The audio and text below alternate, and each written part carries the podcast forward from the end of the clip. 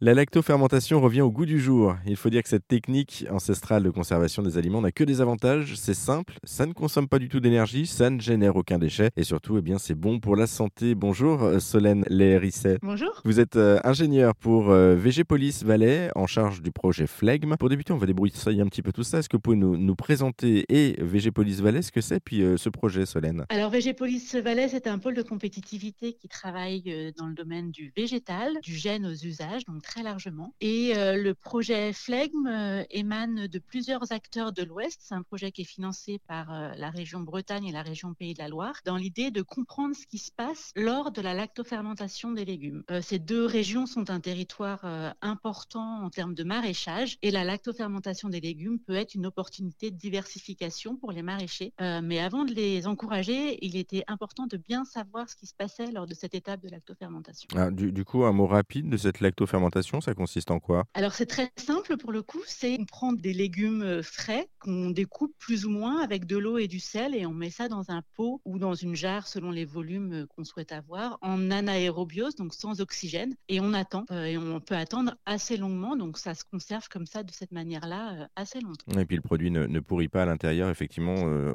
ça se conserve par ce biais-là. juste un mot aussi de l'histoire de la lactofermentation, c'est quelque chose qui n'est pas nouveau finalement. Hein? Non, c'est vraiment un processus procédé historique. Hein, euh, les hommes préhistoriques euh, utilisaient un procédé proche de celui-là pour conserver euh, leurs aliments. N'ayant pas les frigos que nous avons aujourd'hui, c'était leur principal moyen de conservation de leurs produits, qu'ils soient carnés ou, végétaux. Et c'est un procédé qui revient un petit peu au, goût du jour aujourd'hui, comme vous l'avez dit. Ça, ne demande pas d'énergie, ça ne génère pas de déchets et ça peut être un moyen voilà, intéressant pour valoriser les, les légumes qu'on peut avoir à la maison. Et ça se fait à la maison aussi beaucoup, comme les confitures en fait. Les confitures, on peut les acheter, on peut les faire à la maison. Bah, les légumes lactofermentés, c'est la même chose. on n'a rien inventé du coup, hein, l'histoire se répète. Euh, le, projet euh, du coup Flegme, on revient dessus, il a été développé depuis 2019, euh, vous, vous le disiez dans, dans le, Grand Ouest, et il a permis de mettre en place deux actions concrètes. Est-ce que vous pouvez nous dire lesquelles? Oui, alors il a permis de mettre en place plusieurs choses, mais c'est vrai qu'il y a deux actions très concrètes qui sont des livrables disponibles pour tous aujourd'hui. C'est un flyer avec une multitude de recettes pour utiliser les, les légumes lactofermentés et les intégrer dans notre alimentation et à tout moment de notre alimentation, hein, apéritif, entrée, plat, etc. C'est pour donner des idées, un petit peu une boîte à idées. Et l'autre euh, livrable, qu'on appelle ça comme ça, qui est important pour euh, développer euh, la lactofermentation chez soi, c'est ce qu'on a appelé un l'ABC de la lactofermentation des légumes pour toute personne ou tout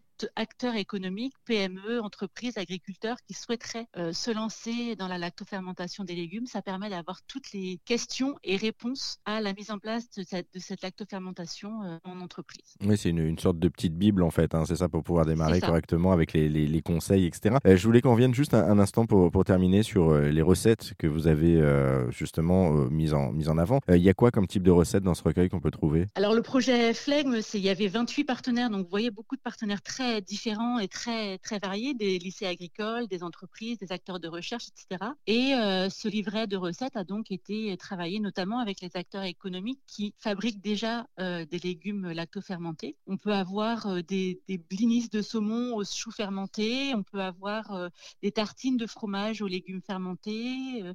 voilà, il y a plein de choses très très variables et ce sont des ingrédients qui s'intègrent très facilement dans des salades, dans des sandwichs, dans des wraps, Buddha bowl, enfin etc. Il y a vraiment plein plein d'idées que vous pouvez aller creuser dans ce dans ce livret. Ben, en tout cas, ça donne l'eau à la bouche et ça donne envie de, justement d'aller plus loin et dans cette expérience, nous aussi, et de, se lancer. Merci beaucoup Solène Lérisset pour cet échange, cet éclairage. Pour euh, aller plus loin sur cette question de la lactofermentation, on vous a mis euh, des infos en ligne sur notre site internet erzen.fr.